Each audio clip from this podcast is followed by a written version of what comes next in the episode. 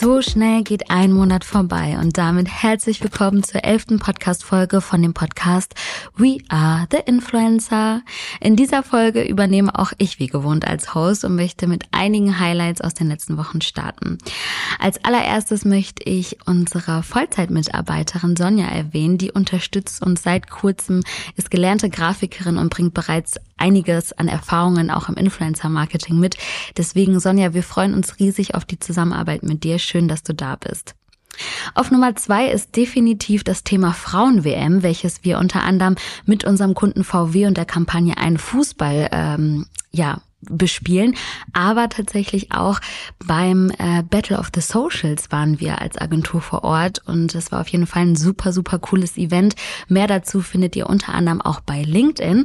Und Nummer drei möchte ich einfach nochmal unsere schönen Teamtage highlighten. Es ist immer wieder toll, gemeinsam zu grillen, Waffeln und Pancakes zu essen und einfach auch die gemeinsame Zeit als Team ähm, ja zu verbringen. Gerade in den Sommermonaten, wenn man dafür auch so ein bisschen mehr Zeit hat. So, und jetzt aber zu der heutigen Folge. Das Thema lautet Socialize Your Brand, der Weg zum Erfolg in den sozialen Medien. Und dafür habe ich in dieser Folge gleich zwei Profis am Start, die selbst erfolgreiche Creator sind, aber auch Brands beziehungsweise Unternehmen coachen, um auf Social Media erfolgreich zu sein. Ganz viel Spaß dabei! So, heute bei mir zu Gast sind Frech und Fruchtig. Was für ein cooler Name, oder? Dahinter stecken Amy und Freddy. Schön, dass ihr da seid. Freut mich wirklich sehr. Ja, Danke. Freut uns auch hier zu sein. ja, und äh, für alle, die euch nicht kennen und sich jetzt natürlich auch fragen, was hat das mit dem Namen auf sich, da kommen wir gleich noch äh, vielleicht kurz drauf zu sprechen. Aber erstmal starten wir auch mit so einem kleinen Blitzlichtgewitter. Das ist bei uns im Podcast so üblich. Dem entkommt ihr natürlich auch nicht. Das heißt, ich habe so ein paar coole Fragen für euch und das ist das erste Mal, dass hier zwei Personen bei mir sitzen. Dementsprechend, ja, schaut gerne, ob ihr gleichzeitig antwortet oder die Antwort gibt mit eurem Namen, wie auch immer. Ähm, ich bin gespannt. So, was konsumiert ihr denn mehr, TikTok oder LinkedIn? LinkedIn. TikTok. also Freddy, du LinkedIn und Amy, du TikTok. Ja. Okay. Äh, lieber in die Vergangenheit oder in die Zukunft reisen? Zukunft. In die Vergangenheit. wow. also ihr seid euch nicht so oft einig, ne? Ist das oft in eurer, äh, ja, in eurer Partnerschaft so? Ähm, da nee, eigentlich im Gegenteil, ja. Also das sind wir uns eigentlich sehr oft sehr einig. Ja, okay. Spannend. Mal gucken, was noch kommt. Unsichtbar sein oder Gedanken lesen? Unsichtbar. Unsichtbar okay. Ich glaube, ich will oft gar nicht wissen, was andere Leute denken. Ja, ne, hast du recht. Ich glaube, das macht einem dann wirklich im Endeffekt einfach nur Angst. Ja. Total. Und vor allem, wenn man es nicht abstellen kann. Ja, genau, genau. Ähm, beim Autofahren, Podcast oder Playlist? Podcast. Mhm, du, Freddy? Wenn ich alleine bin, Podcast. Wenn Freunde dabei sind, Playlist. Verstehe ich gut, okay. Samstags oder sonntags? Samstags. Samstag. ähm, Android oder iPhone? iPhone. iPhone. etwas googeln oder etwas auf TikTok suchen? TikToks suchen. Teils, teils. Mhm. Kommt drauf an. Ja, ich glaube, ich könnte mich auch nicht entscheiden. Ich habe das letzte Mal wirklich das erste Mal, dass ich nach Italien gereist bin, also nicht das erste Mal Italien, aber das erste Mal, dass ich mich dann wirklich über TikTok quasi darüber informiert habe, sozusagen geguckt habe, wo kann man am besten essen gehen, wo kann man am besten ausgehen. Und ich muss sagen, mir hat es gefallen, weil man einfach diese Videoinhalte hat, ne, und nicht nur irgendwie Fotos und Bilder. Das finde ich eigentlich ganz cool. Total. Ne? Achso, sag ruhig, Freddy. Wolltest du noch? Ja, ich. Äh, ich, also natürlich google ich im Alltag dann doch irgendwie mehr, aber wenn ich es gezielt wirklich nutze auf TikTok, die mhm. Suche, die, die Suchleiste, dann bin ich immer voll begeistert, weil dann wirklich die Informationen, die ich wirklich suchen möchte, kurz und knackig in einem ganz voll guten Video zusammengefasst ist. Und dann bin ich dann doch effizienter und schneller am Ende des Tages, als wenn ich google. Ja, und was ich auch mag, sind immer diese ungefilterten Kommentare. Ne? Du hast da sofort äh, direkt, äh, ja, unter einem Post, äh, unter einem Video direkt alle alle Infos, was vielleicht gut ist und was nicht. Okay, äh, so jetzt habe ich hier den Faden verloren. Eine 99-prozentige Chance, eine Million zu gewinnen oder eine 50-50 Chance, eine Milliarde zu gewinnen. 99-prozentige Chance für die Millionen. Ich glaube 50-50. Echt? Bist du so eine Zockerin quasi? ja, ich glaube, in der Hinsicht, das würde ich schon probieren. Okay, ja, interessant. Herz oder Kopf? Kopf. Mm, eine Mischung, aber schon auch eher Herz. Mhm. Okay. Und zum Abschluss eine ganz gute Frage, die uns auch so ein bisschen überleitet. Zug oder Flugzeug? Ähm, bei kürzeren Strecken auf jeden Fall Zug, aber ich mag halt auch ganz gerne mal weiter wegfliegen und dann kommt man ums Flugzeug nicht drumherum. Klar. Weder noch bei mir irgendwie. Also Echt? wirklich gefallen tut mir nichts. Also von A nach B zu kommen, finde ich immer sehr, sehr anstrengend. Man kann nicht gut arbeiten, man kann die Zeit nicht so gut nutzen. Ja, Bin kein ja. Fan.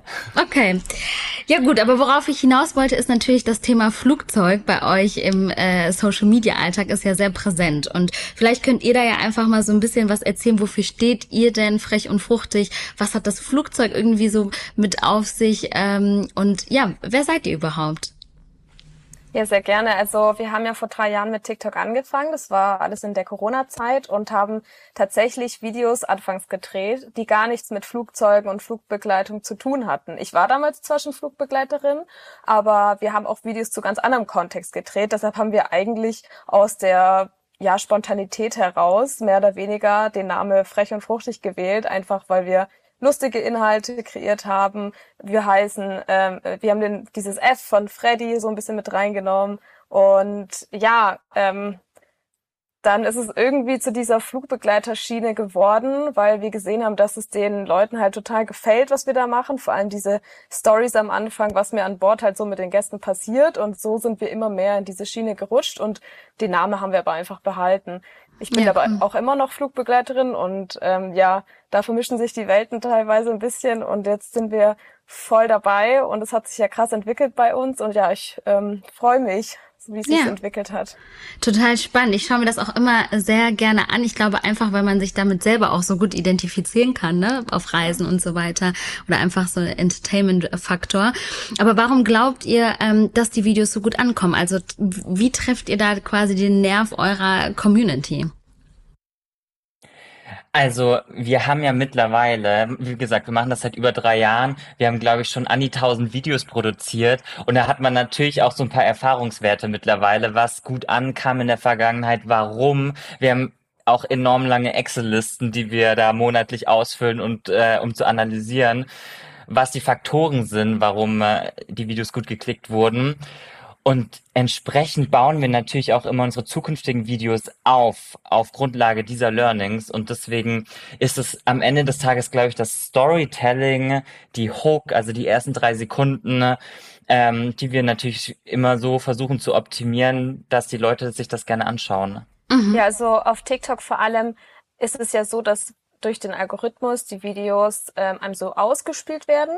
Und da muss man am Anfang erstmal direkt zeigen, was gibt dir dieses Video. Manche machen das, indem man in einem kurzen Satz erklärt, was einen jetzt erwartet. Andere, die zum Beispiel kochen, die zeigen das fertige Gericht am Anfang und kochen es dann erst. Also man wird direkt mit dem Endergebnis eigentlich am Anfang schon belohnt und dann sieht man erst, wie man da hingekommen ist. Und das ist ähm, quasi ein super wichtiges Learning für uns gewesen, dass man am Anfang direkt weiß, was kommt. Dann versucht man diese Spannung eben zu halten, dieses Storytelling aufzubauen und am Ende irgendwie dann noch ein cooles Ende oder oder auch ein Call to Action an die Community ähm, äh, rauszuhauen und so vom Groben sind die Videos eigentlich alle aufgebaut. Mhm. Und äh, seid ihr denn schon immer so strategisch quasi an die Sache rangegangen? Weil ich stelle mir jetzt vor, ne, vor drei Jahren Pandemie und so weiter, dann hat sich das irgendwie ergeben. Ja, und was macht man dann? Ne? Weil ich glaube, da scheitern ja auch viele dran, das dann auch wirklich durchzuziehen, da sich äh, und ich glaube auch zu verstehen, dass man in irgendeiner Weise ja auch ein Unternehmer, eine Unternehmerin ist und dass ja wirklich auch mittlerweile ein Business ist. Also was war da irgendwie euer Aha-Moment, wo ihr gesagt habt, ah okay, jetzt müssen wir das auch so ein bisschen strategisch angehen? Ich glaube, wir sind schon relativ strategisch am Anfang rangegangen. Also ähm, klar aus Spaß und auch gestern sind wir erst wieder auf alten Videos hängen geblieben und dachten uns, da war das alles irgendwie noch anders, noch ein bisschen, sag ich mal, leichter. Da ist man, hat man noch mehr auch ausprobiert. Und das hat sich schon so ein bisschen verändert, aber trotzdem versuchen wir die Leichtigkeit beizubehalten. Ja.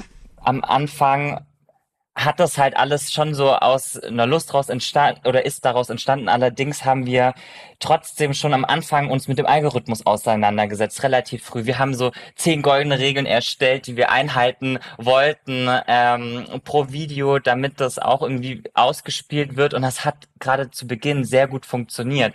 Also wir haben es schon so ein bisschen strategisch von Anfang an angegangen aber mit der Zeit hat man natürlich noch mehr Erfahrungswerte gesammelt und ist jetzt entsprechend vielleicht in vielen Punkten noch strategischer. Mhm.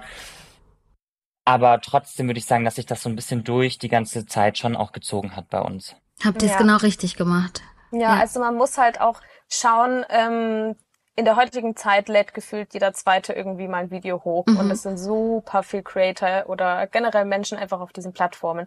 Und im Vergleich zu zehn Jahren, wo das halt noch was ganz Innovatives war und man wirklich einfach nur ein paar Einblicke zeigen konnte, nach Lust und Laune was hochladen konnte und das damals schon abgegangen ist, ist es in der heutigen Zeit einfach was anderes. Und wenn man wirklich diesen Weg wählt und dabei bleiben möchte, dann kommt man um eine Strategie gar nicht mehr wirklich herum, mhm. weil man muss schon super Glück haben oder den Nerv der Zeit treffen, um ohne Strategie bekannt zu werden. Und mhm. das ist meistens, wenn dann, also wenn man dieses Glück hat, auch nur eine kurze Zeitspanne, wo man mal so einen Hype hat, aber den muss man dann auch mitnehmen und daraus irgendwie eine Strategie bauen, weil sonst geht man einfach unter, unter dieser Menge an Influencern.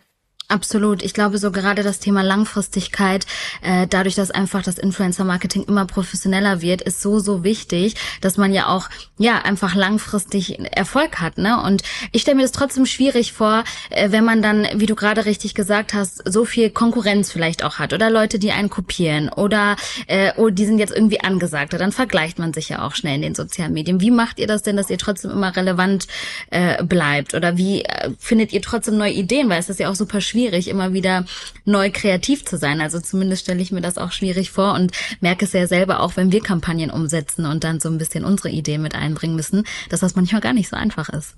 Nee, das stimmt voll. Es ist auch nicht einfach. Wir stehen da auch regelmäßig irgendwie von einer leeren weißen Wand und wissen nicht, wo anfangen. Ähm, da hilft uns zum einen zu schauen, was sind gerade generelle Trends. Und damit meinen wir jetzt nicht irgendwie äh, Soundtrends oder Tanztrends, sondern wirklich größere Trends. Ähm, ich nehme jetzt mal das Beispiel von Johnny Depp und Amber Heard vor dem Gericht. Äh, das ging ja Monate irgendwie durch die Welt und jeder wusste davon. Und viele sind auf diese Art von Trend aufgesprungen, indem sie diese Thematik einfach aufgegriffen haben. Und das ist ein Weg, den man nutzen kann, ähm, weil das gerade einfach die Aufmerksamkeit hat, ohne dass man die generieren muss. Und was anderes ist einfach zu schauen, wenn man schon Videos hat, so wie wir jetzt, dann schauen wir, welche Videos kommen einfach gut an. Wie Freddy vorhin gemeint hat mit diesen Analytics, wir gehen dann wirklich die Videos durch, so die letzten 30 Tage zum Beispiel und schauen, welche Formate haben immer wieder funktioniert, wo sind viele Kommentare und wiederholen diese Formate in einem anderen Hintergrund, in einer anderen Storyline. Und mhm. das sind so zwei Steckenpferde, die uns da so ein bisschen helfen. Mhm. Und was waren bis jetzt so eure größten Erfolge oder vielleicht auch Misserfolge? Also wo ihr gedacht habt, boah, nee, jetzt packe ich hier alles ein und hör auf. Oder ja, was waren da so ähm, Momente, wo ihr ganz besonders gerne oder auch nicht gerne dran zurückdenkt? Also ganz am Anfang war es natürlich so, dass man dadurch, dass wir auch strategisch vorgegangen sind, natürlich auch sehr viel Zeit und Aufwand reingesteckt hat, bevor da auch nur ein Cent irgendwie bei rumkam. Mhm. Ähm, also über ein Jahr haben wir da Videos täglich hochgeladen ohne dass die Plattform TikTok so werberelevant war. Ne? Das war ja am Anfang, das hat sich ja in den letzten ein, zwei Jahren nochmal geändert, aber das ja. war am Anfang noch gar nicht so. Und da musste man natürlich irgendwie die Zähne zusammenbeißen und durchhalten und weiterhin halt die Zeit auch aufbringen und auch an diese Vision, die wir irgendwie dahinter gesehen haben, glauben. Ähm, weil sonst, glaube ich, hätten wir auch viel früher aufgehört, wenn wir nicht so überzeugt davon gewesen wären, dass diese Plattform TikTok und generell das Format Short Video so groß werden wird.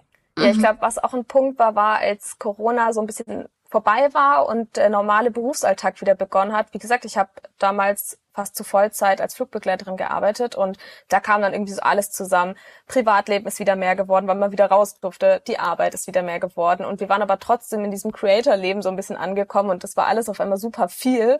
Und ich glaube, wären wir da nicht zu zweit gewesen, wäre das auch ein Moment gewesen, wo einer von uns oder beide gesagt hätten, okay, das war jetzt nett, aber das, das ist jetzt dann auch vorbei. Mhm.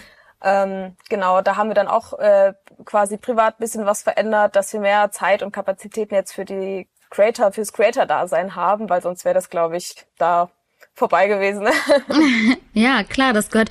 Ich glaube, das unterschätzen immer viele, auch noch heutzutage, ne, wie viel Zeit und Arbeit einfach auch da da reinfließen muss, dass letztendlich diese dieser Content ja auch immer raus ge, ähm, ja veröffentlicht werden kann. So, weil ihr seid ja auch auf den unterschiedlichsten Plattformen aktiv. Ne, vielleicht könnt ihr da noch so ein bisschen was dazu sagen. Welche Plattform ist für euch trotz allem so eure Hauptplattform oder wo seht ihr auch für die Zukunft vielleicht am meisten Potenzial? Ich glaube, das wäre auch super spannend zu erfahren. Mhm, gerne.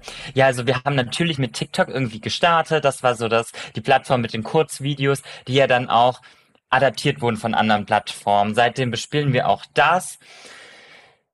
Unsere zweitgrößte Plattform, also unsere größte Plattform von den Abozahlen ist TikTok mit 440.000 Abos und danach kommt mittlerweile YouTube, YouTube Shorts, da haben wir 125.000 Follower. Mhm. Ähm, von den Klicks her ist allerdings YouTube gerade unsere erfolgreichste Plattform. Also mhm. da haben wir zwischen 20 eher 30 Millionen Klicks jeden Monat. Wow. Und mhm. das geht gerade richtig ab. Und da sehe ich tatsächlich auch für die Zukunft Riesenpotenzial. Mhm. Warum?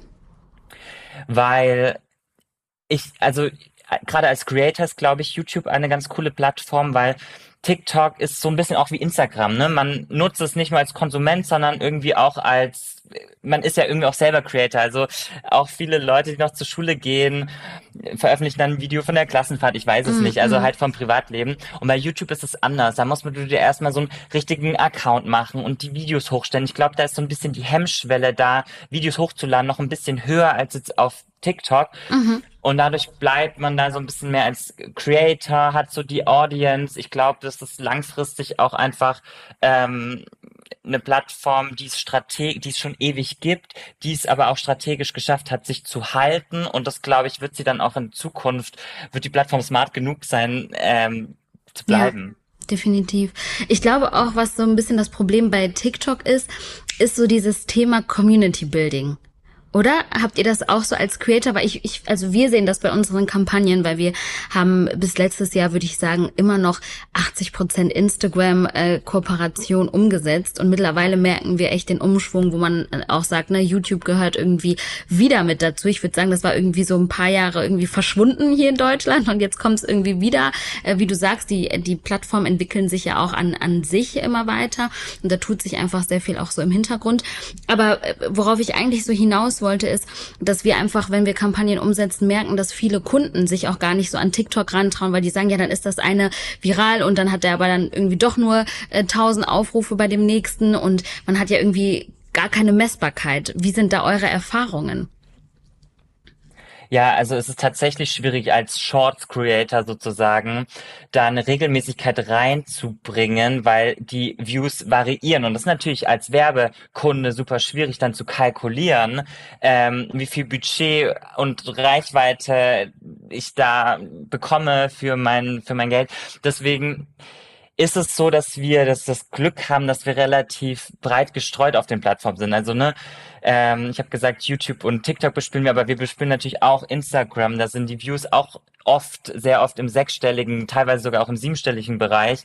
Ähm, auch Snapchat bespielen wir, mittlerweile auch Facebook, weil wir gesehen haben, dass auf YouTube unsere zweitgrößte Zielgruppe ähm, von 35 bis 44 Jahre oh, wow, alt ist. Echt? Ähm, dann dachten wir, können wir mal auch auf Facebook probieren. Das läuft auch ganz gut jetzt an seit ein paar Monaten.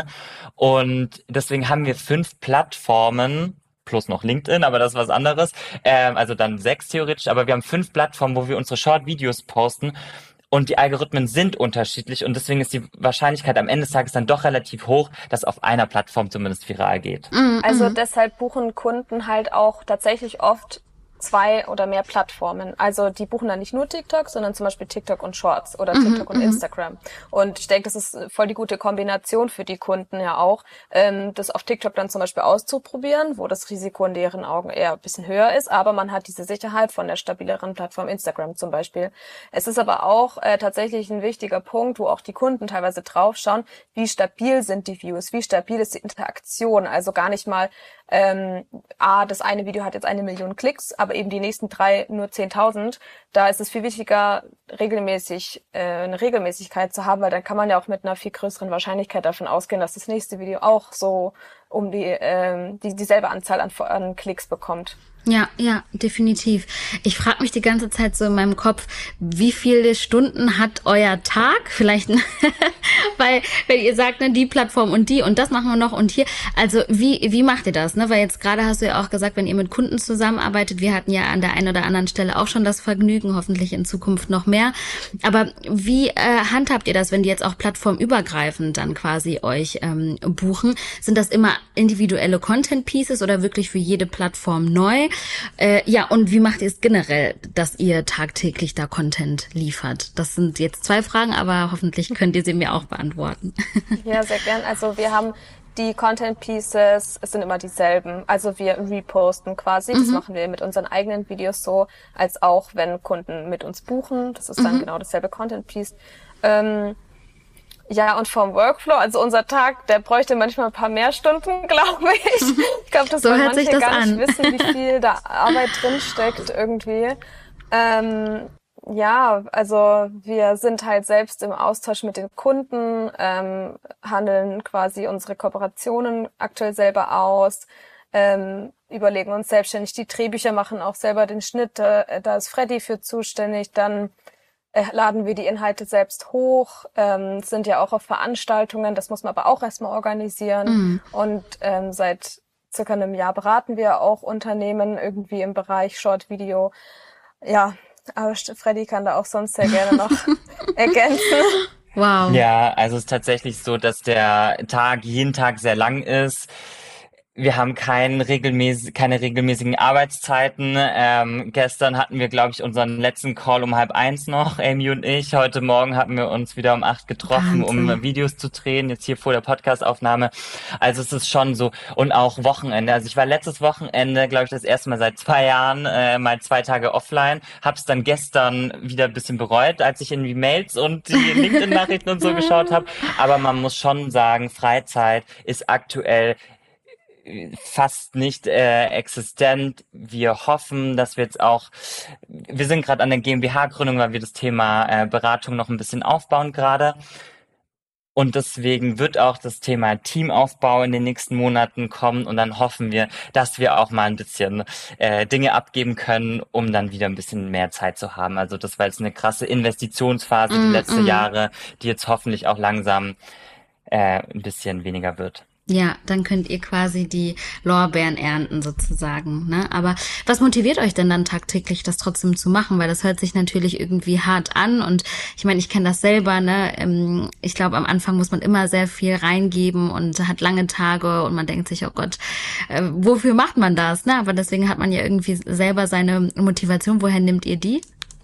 Also das ähm, ist eher so ein mittel- bis langfristiges Ziel, halt eine Arbeit zu haben auf einer selbstständigen Basis, die man von überall aus machen kann. Ich finde, das hat zum einen einen mega Reiz, dass wir jetzt sagen könnten, hey, wir sind jetzt irgendwie im Bereich ähm, Reisen und, und äh, generell Content Creation selbstständig. Wir können morgen nach Portugal fliegen und da einen Monat von aus arbeiten. Also das ist, finde ich, ein Luxus, den sich nicht jeder leisten kann und das finde ich ist ein, ein, Ziel so als Lebensgestaltungsmaßnahme, mhm. sag ich jetzt mal. ähm, und einfach, ja, dieses, dieses Glück, was wir hatten, zur rechten Zeit am rechten Ort zu mhm. sein, wirklich jetzt auszuschöpfen und damit sich einfach irgendwie den Weg so ein bisschen zu ebnen, karrieretechnisch. Also das sehe ich schon als echt eine Chance, ähm, da einfach einen Fuß in der Tür zu haben in dieser Branche. Ähm, das haben wir ja geschafft, einfach durch diese, diesen Weg, den wir eingeschlagen haben. Äh, mit, dem mit dem ganzen Content und ja, da würde ich gern einfach schauen, was geht. Ähm, wir sind da auch gerne ein bisschen, ähm, ja, einfach bei allem mal dabei, sehr offen und probieren aus und ich würde mich voll freuen, wenn das noch ein bisschen weitergeht und sein, einfach mal so zu gucken, wo stecken noch Potenziale, die man vielleicht noch nicht entfaltet hat. Total. Total. Und bei mir ist es auch so, dass ich einfach, dass es mir am Ende des Tages auch super viel Spaß macht, Videos zu drehen, das zu schneiden. Klar, es klingt oft spannender, als es ist. Die Realität ist, ich sitze oft an meinem Laptop den ganzen Tag. ähm, aber am Ende des Tages ist es einfach wirklich was, was mir wirklich Spaß macht. Und solange ich damit irgendwie mein Geld verdienen kann, äh, ist es irgendwie das Beste, was mir passieren konnte. Ja, ja. Mega. Sehr cool. Sehr motivierend finde ich auch immer, ne, wenn man irgendwie Leute, also mir geht das immer so, wenn ich andere höre, deswegen mache ich auch den Podcast, weil ich das liebe, mich mit anderen auszutauschen. Ich finde, dann hat man sofort gleich doppelt und dreifach Motivation, um selber irgendwie weiterzumachen. Deswegen, ähm, ja, sehr cool. Und ihr habt eben schon was angesprochen, das habe ich hier auch auf meinem Spickzettel stehen, weil ihr bietet das ja quasi auch für Unternehmen an, ne, eure GmbH und so weiter. Was könnt ihr schon erzählen und was wollt ihr erzählen? Das überlasse ich euch. Ne? Nichts ähm, muss alles kann, so ungefähr. Aber ähm, wie genau sieht sowas aus, beziehungsweise was kann man für eine Leistung bei euch äh, irgendwann buchen? Oder schon yeah. buchen? Ich glaube, ab Juli war das, ne? Jein, also tatsächlich sind wir schon seit über einem Jahr dabei, Unternehmen zu beraten. Mhm. Ähm, wir haben dann irgendwann fünf Social Media Plattformen bespielt, dachten wir uns, machen wir noch eine sechste, nämlich LinkedIn. Ähm, sind da seit einigen Jahren jetzt auch sehr aktiv, haben da auch wirklich eine coole, treue Community aufgebaut. Zu Beginn haben wir einfach so ein bisschen unsere Creator-Reise da dargestellt, um einfach den Leuten, die im Marketing arbeiten, weil die Marketing-Bubble ist ja auf LinkedIn total vertreten, mhm. war aber auch so ein bisschen überfordert mit diesem Thema TikTok, Short Video und da haben wir so ein bisschen versucht, Licht ins Dunkle zu bringen, immer mal wieder den Leuten zu zeigen, was geht da gerade ab, warum, so eine Einschätzung auch zu geben. Und dadurch kamen dann super viele Anfragen auch einfach von Unternehmen, die Unterstützung gebraucht haben. Und zu Beginn, ne, wir haben noch beide Vollzeit gearbeitet. Ich habe, wir haben auch noch studiert da damals mhm. und äh, die Creator-Karriere gemacht, haben mussten wir auch viel absagen. Mittlerweile konnten wir dann auch das ein oder andere Projekt schon annehmen. Wir beraten Konzerne, D2C-Brands hatten wir alles schon im Portfolio.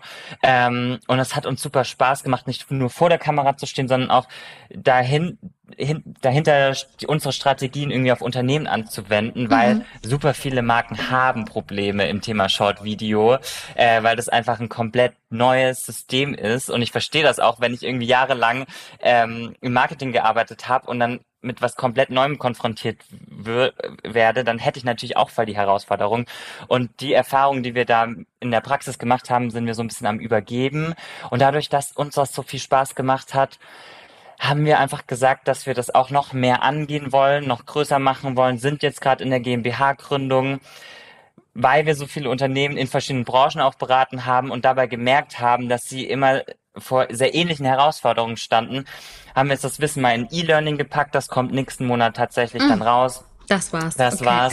äh, das ist dann so was Konkretes. Aber generell ist es so, dass wir Unternehmen Strate Strategien aufbauen, also wirklich eine komplette Short-Video-Strategie gerne auch plattformübergreifend entwickeln. Wir coachen die Unternehmen teilweise über Monate hinweg, dass wir wöchentlich uns zusammenschalten, gucken, was haben sie veröffentlicht, warum lief das gut, warum lief das nicht gut, dass wir wirklich die Stellschrauben so ein bisschen ähm, neu setzen und äh, neu drehen. Wir haben auch zwei Unternehmen, die wir regelmäßig die Produktion übernehmen, heißt wir machen die Drehbücher, mhm. segnen das mit denen abfahren, einmal im Monat hin, drehen, produzieren, schneiden, laden hoch. Also dieses ganze Thema Short-Video. Mega. Und was sind so die, die größten Probleme, die Unternehmen haben? Könnt ihr so die Top 3 sagen, wo ihr sagt, boah, das machen alle Unternehmen da draußen falsch? Weil ich bin mir sicher, es hört ja vielleicht auch der ein oder andere zu, der dann vielleicht sagt, boah, das passiert mir auch ständig, ich brauche da mal Beratung oder wie auch immer oder ich erkenne mich da wieder. Was, was sind so die Top 3? Also das eine ist halt, dass ähm, diese klassischen Marketingfilme oder die man halt so kennt, sind halt sehr hochwertig mhm. und lässt, lassen das Unternehmen in sehr gutem, perfekten Licht erstrahlen. Und das ist jetzt halt im Vergleich zu TikTok vor allem einfach ein Kontrast. Und da sind Unternehmen teilweise eben vor so, in so einem inneren Zwiespalt. Und zwar wollen sie einerseits diese Perfektion, dieses, dieses Hochglanzbild nach außen behalten, aber TikTok verlangt halt eine ganz andere Frequenz und auch eine ganz andere authentische Art, wie die Videos aufgebaut sein müssen, wie die Mitarbeiter sich zeigen, ähm, so dass man da erstmal so ein bisschen Aufklärungsarbeit schaffen muss. Hey, TikTok funktioniert anders oder Short Video. Äh, da muss man viel öfter Content kreieren. Das ist nicht das der eine Imagefilm, der jetzt äh, drei Monate lang ausgespielt wird und irgendwie einmal ein paar mhm. Tage lang produziert wird, sondern man muss hier wirklich mindestens mal drei Videos die Woche hochladen. Also Frequenz äh, lässt äh, diese hohe Qualität halt nicht zu und die ist aber auch gar nicht gewollt. Das, das müssen die Unternehmen halt manchmal auch erst verstehen, dass diese Authentizität viel wichtiger ist als dieses perfekte Bild, weil das kauft halt einem keiner mehr ab, vor allem nicht die junge Generation. Ja. Und das Zweite, umso größer halt die Unternehmen sind, desto schwieriger ist die Kommunikation, weil es viel mehr Stellen durchlaufen muss und dadurch geht mehr Zeit verloren. Da muss man gerade anfangs halt immer schauen, dass man irgendwie einen äh, smoothen Workflow hinbekommt, dass man da relativ schnell äh, einfache Kommunikationswege findet, um da einfach die äh, Content Pieces zu erstellen. Das ist einfach, ja, dauert manchmal ein bisschen zu lange auch für die Content-Erstellung. Mm, mm. Und also du meinst quasi irgendwie der Social Media Manager erstellt Content, der muss es seinem seinem Head off zeigen, der muss es dem CEO genau. zeigen und dann ups, genau. bis, bis, es wieder zurückgekommen ist, hat es jetzt fünf Tage gedauert genau. und der Trend Oder ist eher weg. drei Monate. okay, ja ja klar, umso größer das Unternehmen, umso schwieriger, ne, stelle ich mir auch genauso genau, vor. Genau und dann mhm. ist das Dritte, dass viele Unternehmen halt am liebsten alles outsourcen würden. Die würden einfach gerne sagen, das soll jemand anderes machen und wir nicken es einfach nur ab. Und das ist tatsächlich noch so ein Markt, der ist noch sehr dünn besiedelt. Also mhm. es ist aufwendig, ein komplettes Takeover zu machen. Das heißt, wir unterstützen die Unternehmen halt interaktiv, also dass wir zum Beispiel zu den Unternehmen, wie gesagt, hinfahren und dann mit denen die Videos abdrehen, aber es jeder hat also seine Aufgabenbereiche und da erstmal die Kapazitäten zu erfragen und auch zu schaffen in den Unternehmen ist halt ja schon so eine kleine Herausforderung, weil es halt ähm, bisher solche Stellen noch nicht wirklich gab mhm. oder diese Art von Arbeit gab es halt vorher einfach noch nicht und da erstmal eben die die äh, Grundlagen zu schaffen, diesen Content zu erstellen, ja, ist halt auch so eine Herausforderung, vor allem am Anfang. Absolut. Das kann ich tatsächlich auch unterstreichen, auch als Agentur, wenn wir manchmal bei größeren Projekten dabei sind und dann ist da noch eine Kreativagentur und dann ist da der Endkunde und dann ist da noch jemand eingeschaltet und dann ist man irgendwie plus Influencer, Creator und Management, dann ist man da irgendwie ein Team in einem Call mit 20 Leuten und es geht um ein Video. Man denkt sich manchmal, ach, es könnte doch so einfach sein. Aber ich glaube, so mit der Zeit kommen wir da ja auch hin. Ne? Also man merkt ja, es geht nach vorne und nicht zurück. So würde ich es zumindest ähm, unterschreiben, dass jetzt auch immer mehr äh, Brands verstanden haben, dass man nicht dieses starre Briefing, sondern auch so ein bisschen ne, auf Augenhöhe. Ich glaube, das ist ganz wichtig. Langfristigkeit haben wir eben schon gesagt. Und dann bin ich da guter Dinge, ähm, dass das auch für die Zukunft weiter klappt. Wie sieht's aus? Weil ihr habt eben ähm, oder du, Amy, hast eben auch die äh, Gen Z quasi angesprochen, also die jüngere Generation, wie man die natürlich auch äh, in Zukunft erreichen kann, weil die gerade auch skeptisch sind, natürlich ein ganz anderes Bild haben von dem Thema äh, Work-Life-Balance oder generell, wie arbeite ich. Und ich finde auch immer super spannend dieses Thema Recruiting, Employer Branding auf den sozialen Medien. Wie sind da eure Erfahrungen? Ähm, ist das auch ein Thema von, von eurer GmbH, sag ich mal so, oder Voll. grundsätzlich von eurem Content? Auf jeden Fall. Also wir haben gemerkt, indem wir mit diesen äh, Partnern zusammengearbeitet haben, indem wir Unternehmen aufgebaut haben, dass dann die Bewerbungszahlen wirklich in die Höhe geschossen sind. Mhm und haben dann diesen neuen Markt für uns entdeckt und dachten, das hat ein Riesenpotenzial, gerade auch in den nächsten Jahren. Allein wenn man sich die ganzen Zahlen anschaut, ne? Demografischer Total. Wandel in Deutschland, die Babyboomer gehen alle in Rente, die Gen Z kommt, also kann die Lücke, die dadurch entsteht, gar nicht mehr schließen. Ich glaube, bis 2030 sind fast zehn Prozent der Menschen im erwerbsfähigen Alter nicht mehr da ja, und die Tendenz Wahnsinn. ist extrem steigend und deswegen muss man als Unternehmen, um sich langfristig zu etablieren, auch positionieren, dass man gesehen wird. Ne? Wir sagen immer, was bringt der beste Job, wenn niemand davon weiß?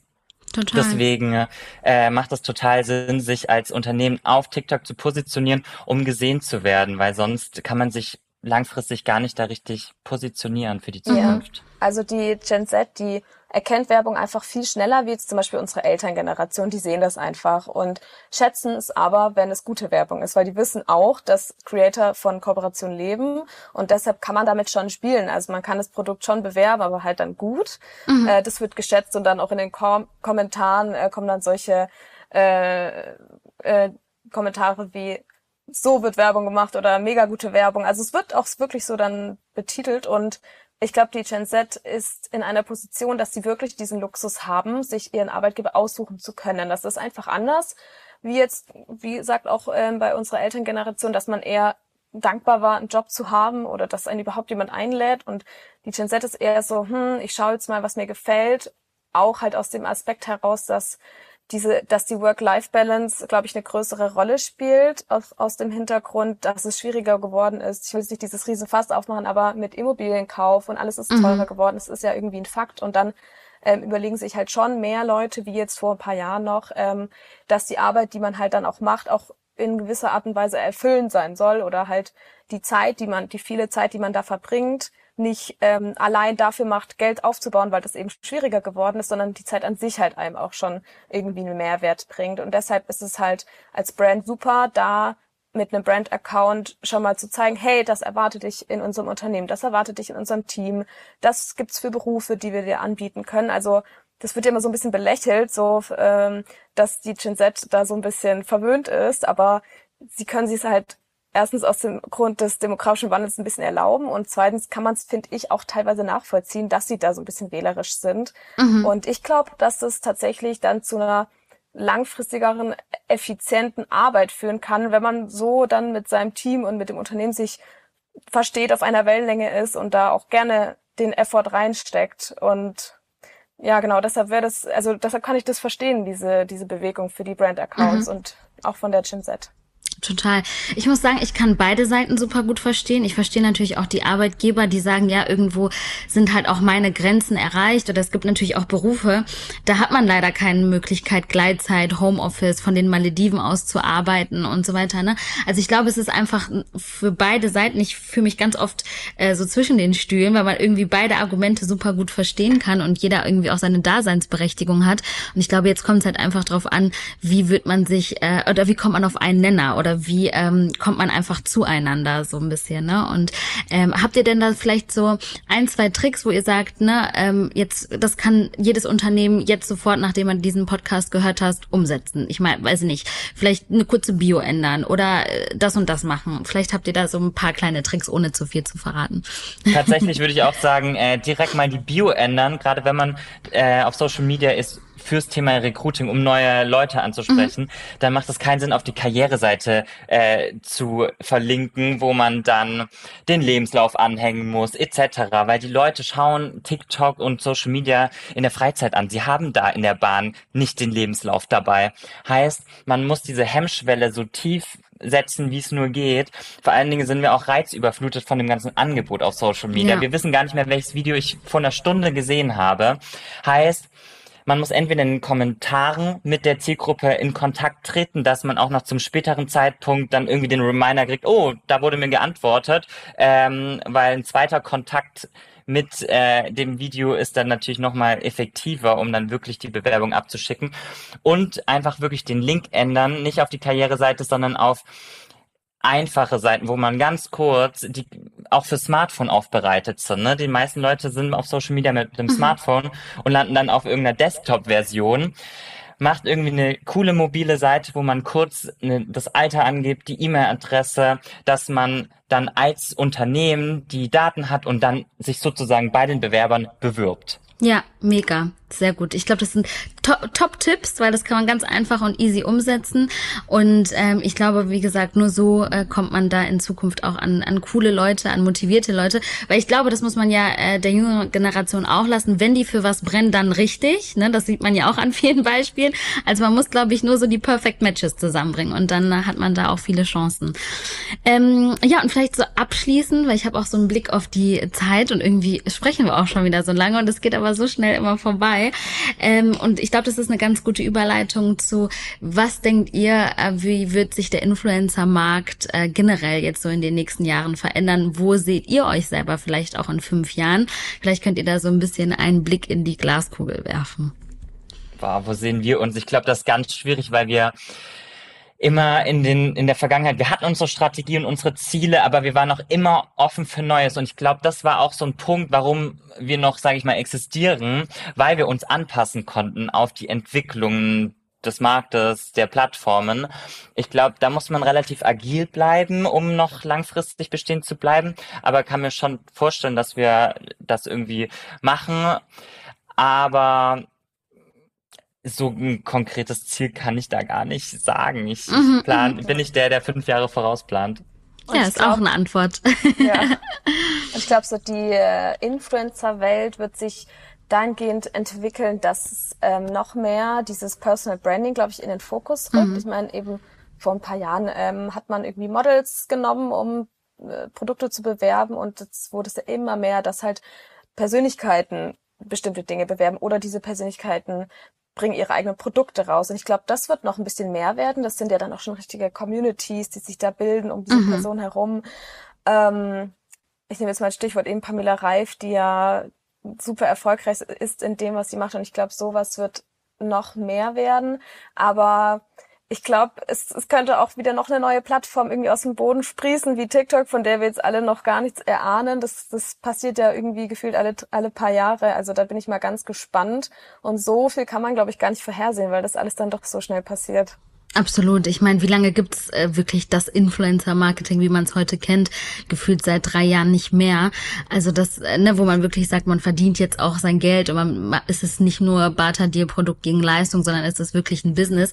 Das ist ja alles noch sehr, sehr frisch. Ne? Deswegen äh, bleibt uns da ja nur die Spekulation. Ich würde auch sagen, Pamela Reif, Stichwort Kamuschka, finde ich, macht das für mich super. Carmen Kroll mit ihrem Universum, äh, ähm, hier The House of Kamuschka, so ein bisschen äh, Germany's Next Top Model auf Social Media gebracht, aber halt in cool und flippig und äh, irgendwie echt. Und jetzt hatte sie aber auch eine Mama-Version. Also irgendwie finde ich es total spannend und das liebe ich auch so, ähm, ja, so viel aufzusaugen, mitzubekommen und so viele kreative Menschen einfach auch da draußen zu sehen. Deswegen muss ich sagen, bin ich da ganz gespannt, was noch kommt.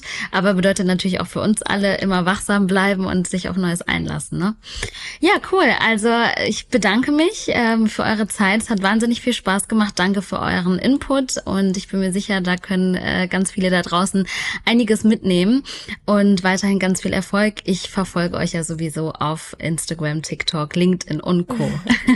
ja, vielen, Danke. vielen Dank. Es hat mega Spaß gemacht, bei dir zu sein. Vielen Dank. Dankeschön.